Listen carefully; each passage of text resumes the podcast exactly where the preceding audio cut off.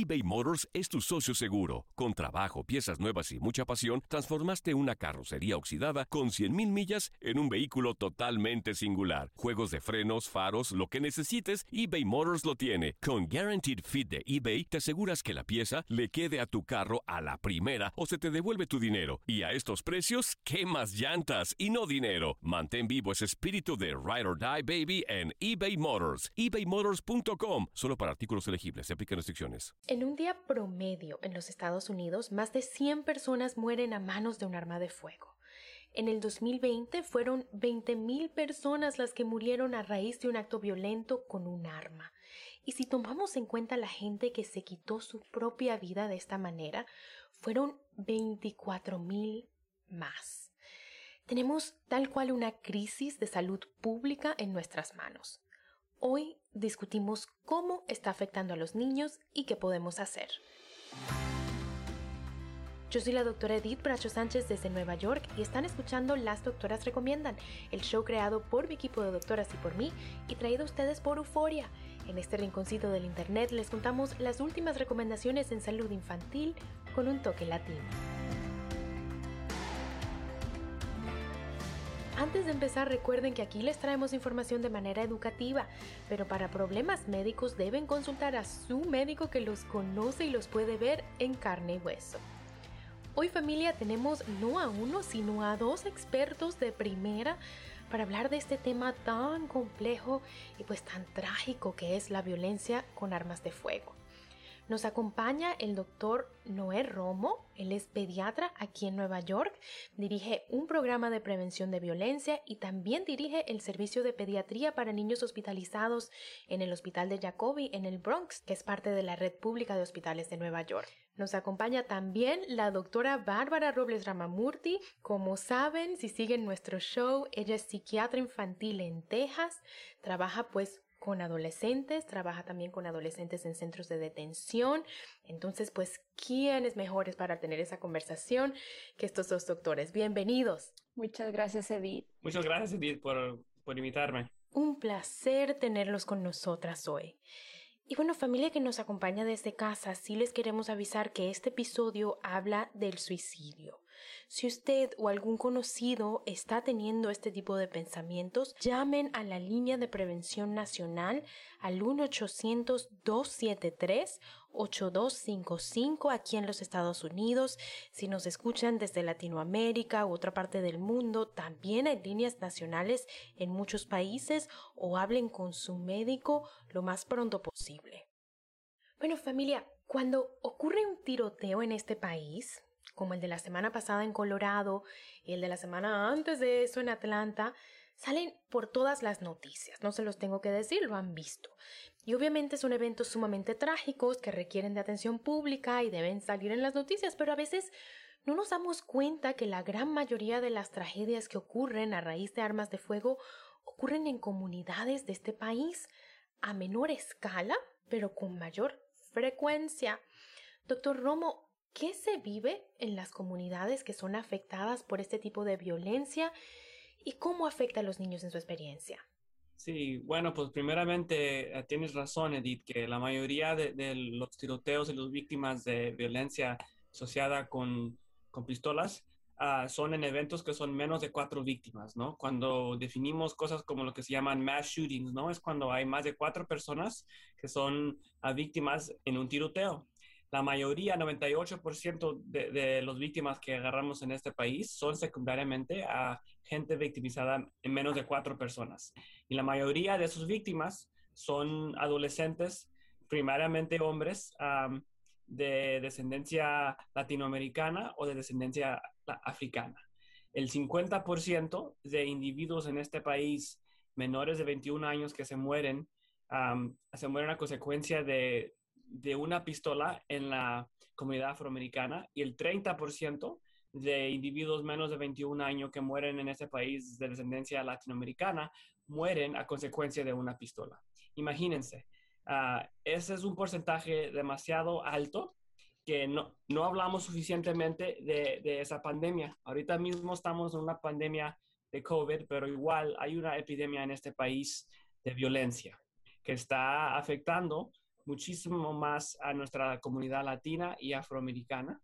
Y, lo que vemos aquí específicamente en Jacoby, especialmente durante esta pandemia, es que hemos visto un aumento significativo de 150% de las víctimas de trauma de violencia en este hospital, a comparado a años previos. Y eso es a consecuencia de muchísimas de las de los otros factores que influyen la victimización de violencia, ¿no? Y yo siempre le digo a la gente cuando me platican, me preguntan, pues, cómo es trabajar en este sitio y trabajar con estos pacientes, y siempre les digo la misma respuesta, que no hay nada más difícil en esta vida que, que decirle a una madre que su hijo o hija se ha muerto, específicamente a consecuencia de, de un acto de violencia. Y siempre, siempre digo lo que me decía mi abuela.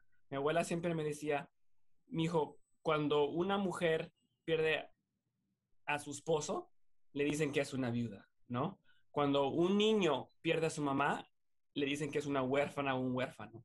Pero cuando una mamá pierde a un hijo o una hija, para eso no hay palabra, para eso no hay descripción, porque no hay palabra que pueda decir ese sentimiento y ese tipo de tragedia. Y desafortunadamente, aquí lo vemos diariamente. aquí Jacoby es un, es un centro de trauma a nivel número uno. Entonces vemos a todo el trauma que viene aquí en el Bronx en la población adulta y adolescente y pediátrica. Entonces, cada día, cada día, entre más y más y más, vemos más y más víctimas y necesitamos darle estas noticias desafortunadas a más y más madres. Dios mío madres que se quedan sin sus hijos, para lo cual no hay palabras y algo con lo que ustedes tienen que lidiar todos los días. O sea, la verdad, en mi carrera como pediatra, me ha tocado una o dos veces tener este tipo de conversaciones con los padres porque no estoy trabajando en emergencias, ¿no? Pero para ustedes que trabajan en este tipo de hospitales, en este tipo de comunidades, Dios mío, tenerlo que ver tanto y, y no salen las noticias, ¿no? Pues, pues no se ve reflejado y es tal cual como ya lo dice el doctor Romo, familia en casa, una epidemia de violencia. Doctora Robles, esta epidemia de violencia, desde el punto de vista de salud mental, ¿Cómo está afectando a los niños y a sus familias? Bueno, pues gracias, doctor Romo, por esa descripción tan emocional. La verdad, eh, ninguno de nosotros quiere escuchar estas estadísticas y, tener estos pensamientos y sé que puede ser que los que nos están escuchando eh, tengan dificultades para escuchar esta información, ¿verdad? Para procesarla pero me encanta que siempre en este show estamos dándole voz a los niños, ¿verdad? Que muchas veces no tienen esas opciones para mm, procesar, para discutir, para buscar apoyo. Entonces, este, muchas gracias por abrir esta oportunidad de platicar de este tema tan importante. Sabemos que los niños, como lo hemos hablado antes, ellos sienten el estrés, ¿verdad? Cada vez que nuestro país ve otra, otro incidente de, de violencia a manos de armas de fuego, las familias lo sienten, ¿verdad? Especialmente cuando nuestra propia comunidad ha sido afectada, como el doctor Romo dice, cuando vemos que los niños son afectados, que los adolescentes están involucrados en este tipo de violencia. Entonces, nosotros como padres como maestros, como líderes, ¿verdad? Trabajando con estos adolescentes, nosotros sentimos esas emociones, esos miedos y los podemos transmitir a los niños y a los adolescentes, ¿verdad? En, cómo hablamos, cómo platicamos de estas cosas y cómo no las hablamos, ¿verdad? No las discutimos. Pero ellos en sí, ellos los están escuchando, entre ellos lo platican como adolescentes, ellos están en, las redes sociales, en las noticias, muchas veces las familias tienen las noticias prendidas todo el día o el radio, ahí pueden salir estas discusiones, ¿verdad? Y si no estamos nosotros preparados para tolerar las emociones que vienen con estas conversaciones difíciles, lo más probable es que no les vamos a abrir esos espacios importantes a nuestros adolescentes. Entonces, sí les afecta, podemos ver más ansiedad, eh, desilusión, que se puede ver como depresión, ¿verdad? La tristeza de, de quién nos va a ayudar, quién me está protegiendo. eh, la ansiedad, el miedo de yo estoy seguro de ir a la escuela cuando pasa una, uno de estos incidentes en las escuelas. Los niños pueden tener miedo de regresar a las escuelas, ¿verdad? Eh, los eh, simulacros, los drills que están haciendo ahora los niños, ¿verdad? De active shooters, si, si, hay alguien con una pistola en la escuela, eso les afecta. Entonces, es importante nosotros aceptar que aquí es donde estamos eh, teniendo estas conversaciones difíciles, buscar el apoyo para nosotros poder tener estas conversaciones con nuestros hijos. Claro, darnos cuenta como adultos que lo están escuchando o conocen a alguien o lo han visto en las noticias y después tienen que practicar en la escuela y prepararse o pues sencillamente lo oyen de sus amigos, o sea, así que así queramos pues ponerlos en una burbujita, ¿verdad? Y protegerlos lastimosamente. Es una epidemia que está tocando la vida de los niños de muchas maneras y tenemos que estar preparados para este tipo de conversaciones, como saben familias si nos siguen, la doctora Bárbara Robles Ramamurti ha estado en otros episodios donde nos ayuda un poco más con cómo ir llevando estas conversaciones eBay Motors es tu socio seguro. Con trabajo, piezas nuevas y mucha pasión, transformaste una carrocería oxidada con 100.000 millas en un vehículo totalmente singular. Juegos de frenos, faros, lo que necesites, eBay Motors lo tiene. Con Guaranteed Fit de eBay, te aseguras que la pieza le quede a tu carro a la primera o se te devuelve tu dinero. Y a estos precios, ¿qué más llantas y no dinero? Mantén vivo ese espíritu de Ride or Die Baby en eBay Motors. ebaymotors.com. Solo para artículos elegibles. Se aplican restricciones. Sick of being upsold at gyms? My guy, you're currently a base member. For $90 more, I can upgrade you to our Shred membership. For $130 more, you'll be a Swole member. And for just $300 more, you'll reach Sweat Platinum. At Planet Fitness, you'll get energy without the upsell. Never pushy, always free fitness training and equipment for every workout. It's fitness that fits your budget. Join Planet Fitness for just $1 down and $10 a month. Cancel anytime. Deal ends Friday, May 10th. See Home Club for details. ¿Quieres regalar más que flores este Día de las Madres? The Home Depot te da una idea. Pasa más tiempo con mamá plantando flores coloridas, con macetas y tierra de primera calidad para realzar su jardín. Así sentirá que es su día todos los días. Llévate tierra para macetas Bigoro por solo $8.97 y crece plantas fuertes y saludables dentro y fuera de casa. Recoge en tienda y sigue cultivando más momentos con mamá en The Home Depot. Haces más, logras más. Más detalles en homedepot.com diagonal delivery. Bueno, este tema de violencia pues a manos de armas de fuego es un problema, es un tema pues complejo, ¿no? Pero como profesionales de la salud que somos los tres, quiero que hablemos un poco de la causa, ¿verdad? Porque sobre todo como médicos, yo creo que siempre empezamos por, por identificar, ¿no? O sea, ¿qué pasó aquí? ¿Cuál es la causa? Para después, poco a poco, hacer un plan. Entonces, quiero que nos tomemos los próximos minutos para hablar de la causa de esta crisis. Empezando contigo, la doctora Robles, eh, creo que desde el punto de vista de salud mental, siempre escuchamos que se le echa la culpa, ¿no? O sea, que debe ser que la persona que cometió este acto de violencia, ya sea eh, pues una masacre de varias personas o a nivel menor, pues es que seguro tenía un problema de salud mental. Incluso en Colorado eh, ya están empezando a salir este tipo de declaraciones, ¿no? no que tenía pues em, que estaba paranoico, que estaba viendo cosas, que estaba ese tipo de comentarios ya se empiezan a hacer, ¿no? Entonces, por un lado, sí sabemos, y lo hemos hablado en este show, que tenemos en este país una crisis de salud mental. Pero lo que te quiero preguntar es, ¿esta crisis de salud mental es la causa de la epidemia de violencia que estamos viviendo?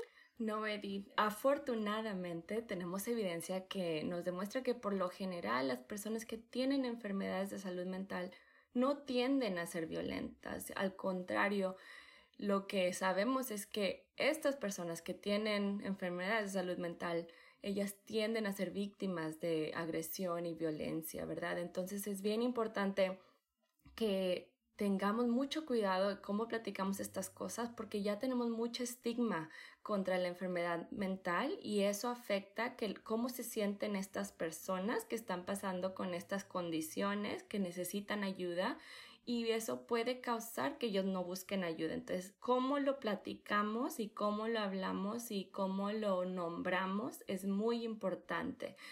Em, Al mismo tiempo, es importante entender que cada uno de nosotros tenemos habilidades, capacidades ah, intelectuales, sociales, emocionales, ¿verdad? Entonces, como lo hemos hablado en otros episodios, todos nosotros tenemos salud mental, ¿verdad? Así como todos nosotros tenemos un cuerpo y salud física y tratamos de dormir bien, de comer bien, de hacer ejercicio, todas estas cosas que nos mantienen nuestra salud, lo mismo con nuestra salud mental. Al mismo tiempo, eh, cada uno de nosotros tenemos capacidades intelectuales que si no nos estamos cuidando la salud mental, pueden ser afectadas y eso nos afecta como procesamos información que estamos escuchando, cómo la percibimos y a veces nos puede causar un poco de confusión.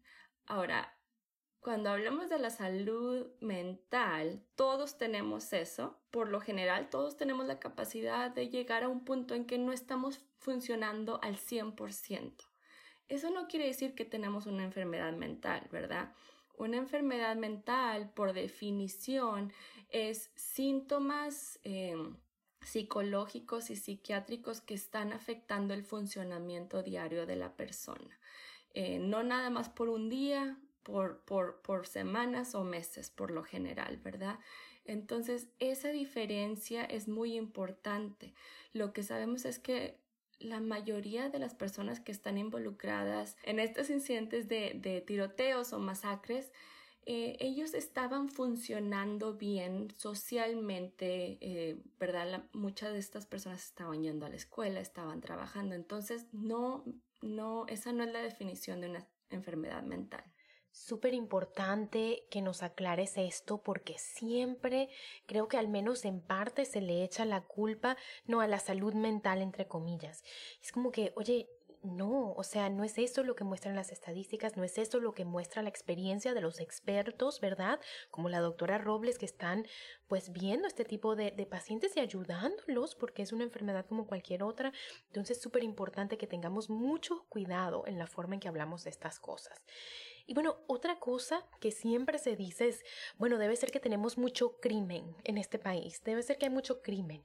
Entonces, doctor Romo, ¿somos una sociedad en donde se cometen más crímenes? Bueno, pues todo depende del tipo de crimen del cual estás hablando, igual depende de qué parte del, del país estás hablando, ¿no? De que hay crimen en este país, sí hay. es, es, muy complejo eso, ¿no? Y, y, cuando vemos, o sea, cuando yo veo que hay una víctima de algún tiroteo, yo lo veo como cualquier otro problema de salud pública, ¿no? Y en términos epidemiológicos, cuando alguien viene al hospital hay que ver de, de, de razones próximas y razones un poco más distantes por la cual esa persona fue victimizada, ¿no? La razón próxima sumamente es que, bueno, alguien tuvo acceso a una pistola, hubo algún problema y ocurrió ese incidente, ¿no? Y es fácil acabar ahí y decir, bueno, esa persona eh, tuvo una, una pistola, es, es, parte de una pandilla y ya es todo, y ahí se acabó la historia, ¿no? Pero lo que no vemos es, es las razones un poco más distantes que causaron a que esa persona llegara a ese momento, ¿no? Primeramente, ¿cómo pudo tener acceso a esa persona a, a una pistola, ¿no? Fuera que la consiguió en la, en la calle de, de maneras ilegales o, o, si la consiguió legalmente, como la mayoría de las pistolas en este país que son compradas legalmente por gente que las compra. Y también a ver un poco más la razón por la cual si esa persona sí es involucrada en pandillas, la razón por la cual es involucrada en pandillas. Y esa, y esa pregunta es, es, es un poco difícil definir porque como sabemos hay muchísimos problemas que contribuyen a la violencia en las comunidades, ¿no? Hay, hay, hay, muchas cosas como, por ejemplo, la pobreza, a la, las escuelas, la, la, calidad de las escuelas, el, el, trabajo que hacen los padres en, en estas comunidades que no dejan que verdaderamente estén presentes para sus hijos, ¿no? Igual la, la doctora Robles Ramamuti habló un poco sobre, sobre el estrés y la salud y la salud mental y lo que hace el estrés a la gente. Entonces, todo esto es muy, muy complejo, ¿no? Entonces, creo que es fácil decir, bueno, pues es cosa de crimen y de, y, y de gente que quiera actuar ilegalmente. Pero la verdad es que no es tan fácil definirlo así. Y cuando yo veo a, víctimas de, de, trauma en el hospital que tal vez sí estén involucrados en las pandillas, la verdad es que son gente como cualquier otra y tienen igual emociones como cualquier otra, están asustados, tienen miedo de lo que les ha pasado, ah, ah, tienen un, poco de, depresión asociada con lo que les ha pasado y tienen una historia ah, que es definida por trauma, trauma de toda su vida, ¿no? Entonces, y son gente como cualquier otra, específicamente los adolescentes y los niños que vienen, y la verdad es un problema social y no necesariamente un problema individual. Claro que cada individuo tiene que tomar la responsabilidad por sus acciones. Eso, primeramente, claro que es cierto, pero igual deberemos ver cada acción de un individuo en el contexto del problema social en la cual ese acto se cometió. Y es como llegamos ahí, ¿no? Y es el no simplificar, no decir, no, pues es un crimen que esta persona está en una pandilla, ya está. Y, y bueno, como pediatras, ¿verdad? Y como, como psiquiatra infantil, en el caso de la, de la doctora Robles, pues este es nuestro trabajo, ¿no? Ver cómo prevenimos que los niños y adolescentes lleguen a este punto. Entonces, desde ese punto de vista es que nosotros lo vemos y tenemos que tomar en cuenta, pues, la, pues, la suma de todas las cosas que hacen que un niño o un adolescente llegue a ese punto. Eh, doctora Robles, también quiero que hablemos un poquito del estigma, porque ya como lo dice el, doctor Romo, es, es, muy fácil decir, no, pues esa persona es una persona mala, o, o decir, no, es un pandillero, está en una pandilla, está eh, involucrado en cosas que no son. Y en nuestra comunidad latina, a veces por miedo, a veces por costumbre, a veces por razones culturales, ¿verdad? Tendemos mucho a usar ese tipo de lenguaje y me preocupa el estigma.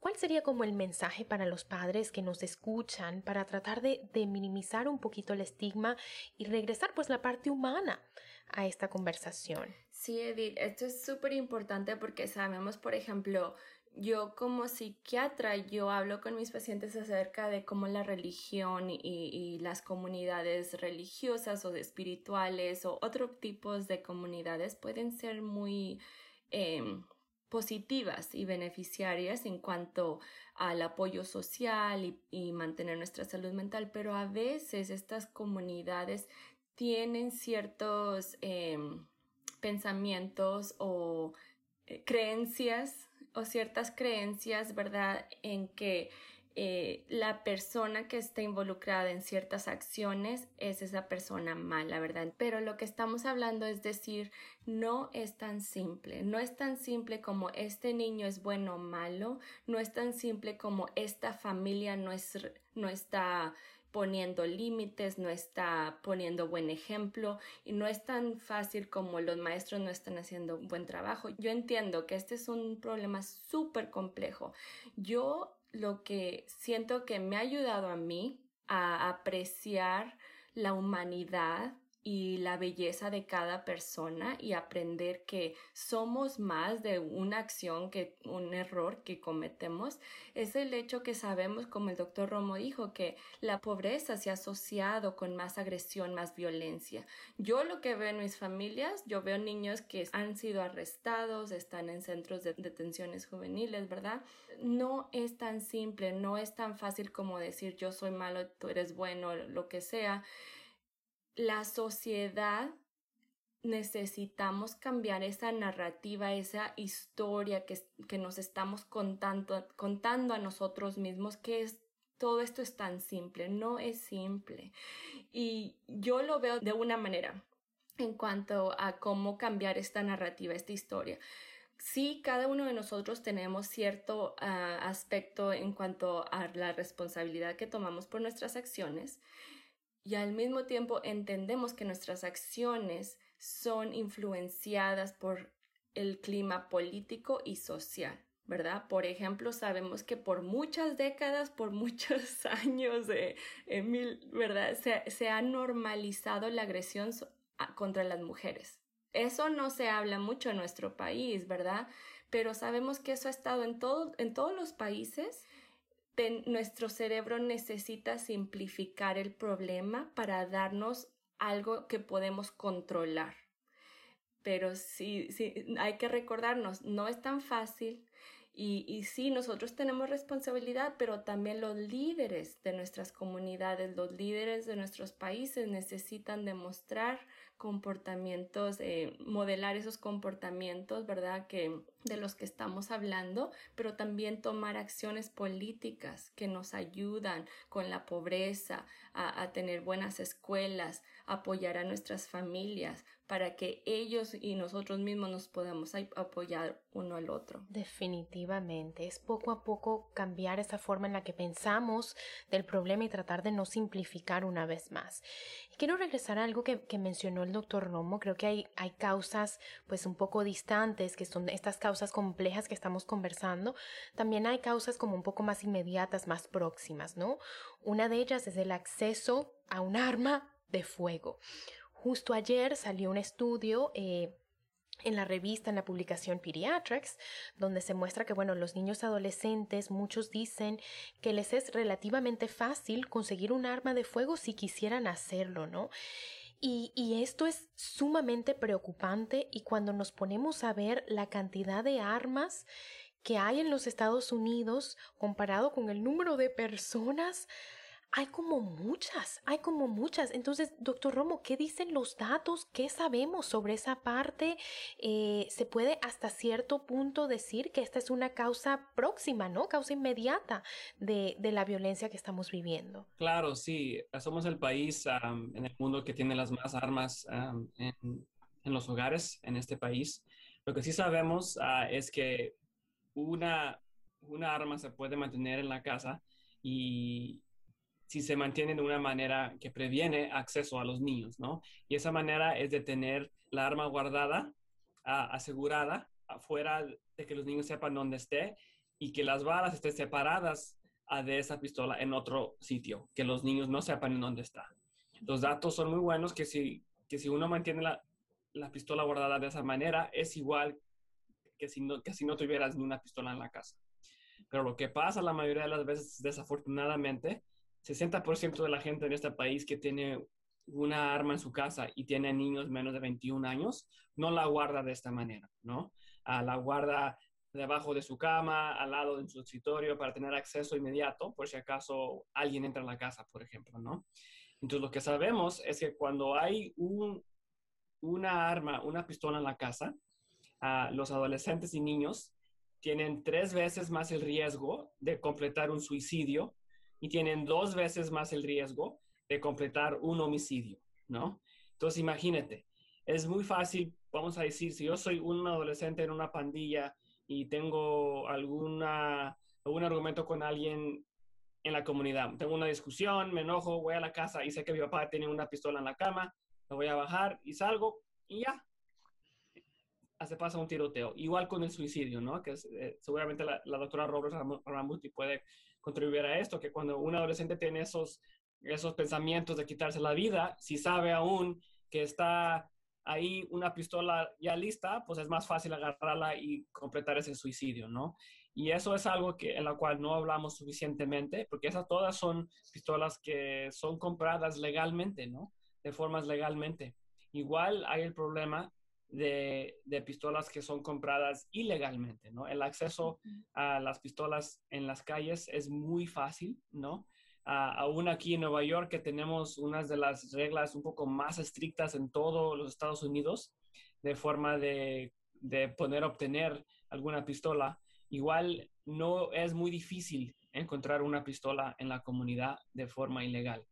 Ah, yo le pregunto a muchos de los participantes dentro de nuestro programa, los trabajadores que trabajan conmigo en la comunidad, y me dicen, si alguien quiere una pistola, no es tan difícil encontrarla. Es simplemente preguntar a una persona, ellos se ponen en comunicación con alguien más y ya. Entonces, esto sí está circulando muchísimo y es algo de lo cual debemos de hablar. Dios mío, como si fuera otra cosa, ¿no? Y estamos hablando de un arma de fuego letal que bueno, puede quitarle la vida a alguien. Y sí, pues tal cual, yo también cuando pregunto a mis familias, ¿hay armas en casa? Me preocupa la, violencia doméstica, me preocupa el suicidio, me preocupan los accidentes. Eh, doctora Robles, desde el punto de vista de, de, pues de salud mental, eh, ¿qué otras cosas? O, estamos eso, pues en lo correcto de pensar así, que, que, Dios mío, cuando hay acceso es más fácil y pueden ser más letales estos siquiera pues atentados a suicidio ese tipo de cosas. Sí, absolutamente lo que dijo el doctor Romo es correcto. Lo que nosotros estamos tratando de recomendar, de educar a la gente es que cuando alguien está deprimido, las barreras que puedas poner entre esa depresión, esos pensamientos suicidas, ¿verdad? esas barreras que puedes poner en el lugar para darles más tiempo, porque lo que sabemos es que a veces ellos tratan de pedir ayuda o están demostrando señales de que necesitan ayuda, entonces darnos ese tiempo, ¿verdad? Em, sabemos que cuando alguien tiene ese pensamiento de querer matarse, muchas veces son minutos en cuanto a, a esos, donde vienen esos pensamientos y entonces es ahí donde las armas de fuego pues son súper importantes de remover esa, ese acceso lo que más que pues, se, se pueda, ¿verdad? Para quitarles em, esa acción rápida, impulsiva veo eh, eh, adolescentes que han tratado de matarse, las, los veo en el hospital, la mayoría no lo quería hacer o se sienten, ¿verdad? Que nos dicen que ellos eh, quisieran no haber cometido ese, esa acción, ¿verdad? Entonces mantener esa, esa barrera, ese espacio, ese tiempo para darles un poco más de oportunidad de pensarlo y de buscar ayuda. Claro, de recibir tratamiento, porque la mayoría se arrepiente, ¿no? Y bueno, es, es, una conversación muy difícil la que estamos teniendo y estamos hablando un poco de lo que pueden hacer los padres en casa, ¿no? Las comunidades, eh, las familias individuales para tratar de proteger un poco a sus hijos. Si hay armas en casa, en la comunidad, en la familia. Eh, pero también les quiero preguntar a nivel de sociedad, ¿no? O sea, cuando hablamos de armas, yo creo que la opinión pública está súper dividida, se ha vuelto un tema político. Lastimosamente, cada vez que un tema de salud pública se vuelve un tema político, yo digo, Dios mío, ya perdimos. Pero bueno, vamos a, vamos a respirar profundo, ¿verdad? Y a pensar un poco, ¿verdad? O sea, desde, desde el punto de vista de sociedad, de, de, de políticas, ¿verdad? De leyes que se deben implementar. Como, como médico, doctor Romo, ¿qué recomienda y cuál es su opinión? Bueno, primeramente creo que hay sumamente dos problemas diferentes, pero sumamente también iguales, ¿no? Primeramente está pues el problema del acceso a pistolas, ¿no? Y que tenemos en este país. Y sé que estamos divididos políticamente, que causa que no pase nada. Pero lo que sí podemos, creo que todos ah, podemos estar de acuerdo, que las pistolas están hechas por, por solamente una razón. Y es para quitarle la vida a algún ser vivo, ¿no? Para eso se, se hacen las, las pistolas. Entonces, como cualquier otra forma de cosa que puede causar muerte, por ejemplo, los automóviles. Hay que tener reglas para que la gente pueda tener esas cosas responsablemente. Y no creo que es algo que es muy difícil de hacer, pero tenemos que estar de acuerdo de que esto debe tener sus reglas. Por, por ejemplo, para manejar tienes que tener una licencia, tienes que renovar tu licencia, tienes que comprobar que puedes utilizar ese automóvil y que entiendes las reglas en usar ese automóvil, ¿no? Nadie está diciendo que, que tenemos que tener menos carros en la calle, pero sí estamos de acuerdo que hay reglas que todos tenemos que seguir para asegurar que la salud pública estará preservada, ¿no? Eso es primero. Segundamente, el problema de violencia en nuestras comunidades latino y afroamericanas, el problema es muy distinto. El problema no es acceso a armas legales, el problema es acceso a armas ilegales y los problemas sociales que contribuyen a un adolescente a decidir que la única opción es unirse a una pandilla o usar términos violentos para arreglar algún conflicto, ¿no? Y para eso, o sea, lo que estamos haciendo aquí en Jacob es tratando de, ver un poco diferente la manera en la cual tratamos a esos pacientes, ¿no?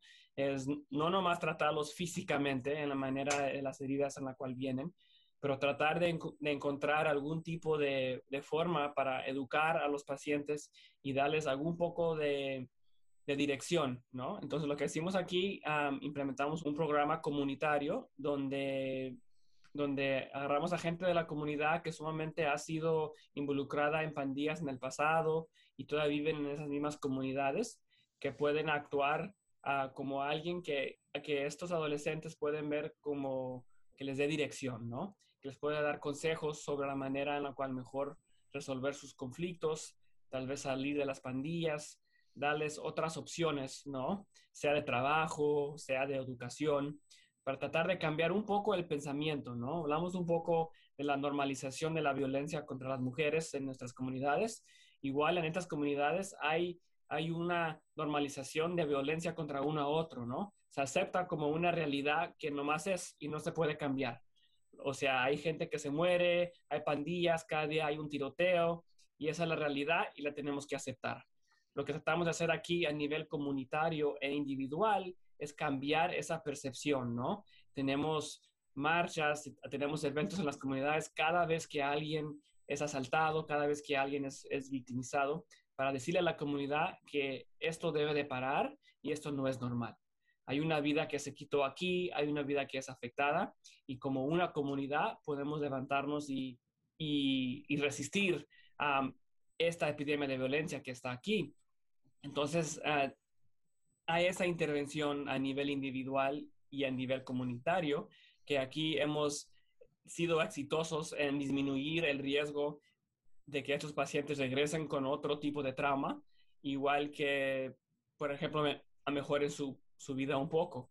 Pero lo que hemos visto es que lo que estamos haciendo aquí es, estamos tratando de ver una razón próxima y no una razón un poco más distante, ¿no? Porque nosotros podemos intervenir con los pacientes y está perfectamente, o con otros pandilleros en las comunidades, pero todas esas son razones próximas, ¿no? Lo que no estamos viendo es las razones un poco más distantes, como la pobreza, como el acceso a trabajo, como el acceso a, una educación apropiada, ¿no? Eso, como dijo la doctora Roberts Mamuti, tiene que ser hecho por los políticos, tiene que ser hecho por los líderes, que necesitamos decidir como una nación y como una gente que es importante invertir en todas las comunidades. Es importante que todos tengamos las mismas oportunidades económicas y académicas, porque al igualizarse eso, se empiezan a solucionar todos estos problemas y todas estas razones distantes que causan la victimación de trauma. Sí, tan importante la forma en la que pues lo plantea el doctor Romo, ¿no? O sea, es darle orientación, apoyo, oportunidades a ese adolescente, a esa persona joven, ¿verdad? Al mismo tiempo que estamos creando pues estructura, reglas, parámetros, ¿verdad? Para usar las armas de una forma segura o para poseer armas de una forma segura y al mismo tiempo que estamos invirtiendo pues en la educación, en los trabajos, en la infraestructura y como comunidades tenemos que unirnos y como sociedad tenemos que empezar a poner eso como prioridad, ¿verdad? Cuando votamos, cuando pensamos quién va a ser nuestro líder, quién va a llevar esta comunidad adelante, pues pensar quién está invirtiendo para no llegar a este punto, para no seguir perpetuando este tipo de, epidemia de violencia. Ya se nos acaba el tiempo, pero doctora Robles, Bárbara, quiero darte pues la última palabra. ¿Qué quieres añadir? ¿Algo más que, que podamos hacer pues para empezar desde el punto de vista de salud mental? Dado pues el clima en el que vivimos ahorita, pero por algún lado tenemos que empezar. ¿Qué más se te ocurre? Pues lo, lo, último que quiero decirle para los que nos escuchan, ¿verdad? Para dejarlos con, con la esperanza, ¿verdad? Que hay, esperanza. Tenemos intervenciones sociales y de salud mental que sabemos que pueden ayudar con este problema. También tenemos... Eh, recomendaciones para los líderes y políticos en cuanto a qué tipo de acciones políticas pueden ayudarnos a mantener nuestras comunidades seguras. Y como padres, eh, yo le, siempre les digo a los padres de, de los adolescentes que yo veo que, que, busquen ese apoyo social. Hay muchas organizaciones en la comunidad, como la del doctor Romo, ¿verdad? Eh, asesoría social es, es puede ayudar a estos adolescentes, eh, buscar a esos abogados haciendo trabajo tal vez gratis o, al bajo costo que nos pueden ayudar a, meterlos otra vez a la escuela, a buscar esas acomodaciones de eh, educación especial que nuestros niños necesitan, eh, buscar a esos líderes en la comunidad que quieren ayudarnos. Entonces, aquí estamos y aquí estamos peleando por, sus derechos, por nuestros derechos, nuestras comunidades y como padres sabemos que están batallando de alguna manera u otra, no pierdan la esperanza, hay cosas que podemos hacer juntos. Por supuesto que claro que sí. Aquí estamos no solo en este podcast, ¿verdad? En este show, sino también de verdad, ¿verdad? En la vida real, ¿verdad? La doctora Robles nos acompañó hoy desde Texas, donde está haciendo este tipo de trabajo el doctor Romo desde Nueva York, donde está haciendo este tipo de trabajo para, por nuestra comunidad, ¿verdad? Entonces, aquí estamos, aquí vamos a seguir. Muchísimas gracias a los dos, pues por compartir lo que hacen y sus conocimientos y todo lo que nos enseñan nuestros pacientes, ¿no? Porque es la comunidad la que nos va enseñando poco a poco, ¿no es así? Muchísimas gracias. Muchísimas gracias, Edith. Gracias, Edith.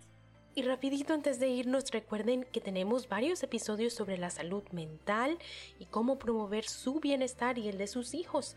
También tenemos episodios sobre el racismo estructural, porque aquí en Las Doctoras Recomiendan sabemos que todo esto tristemente sucede más en nuestras comunidades a raíz de muchos años de discriminación y de racismo.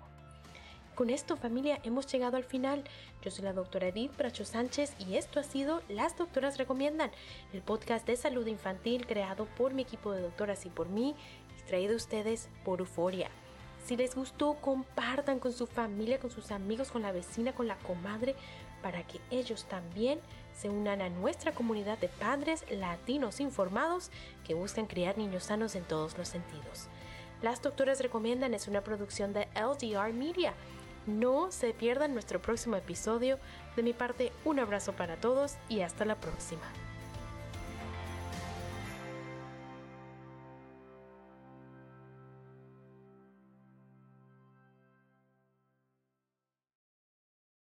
¿Quieres regalar más que flores este Día de las Madres? The Home Depot te da una idea. Pasa más tiempo con mamá plantando flores coloridas, con macetas y tierra de primera calidad para realzar su jardín. Así sentirá que es su día todos los días. Llévate tierra para macetas Bigoro por solo $8.97 y crece plantas fuertes y saludables dentro y fuera de casa. Recoge en tienda y sigue cultivando más momentos con mamá en The Home Depot. Haces más, logras más. Más detalles en homedepot.com diagonal delivery.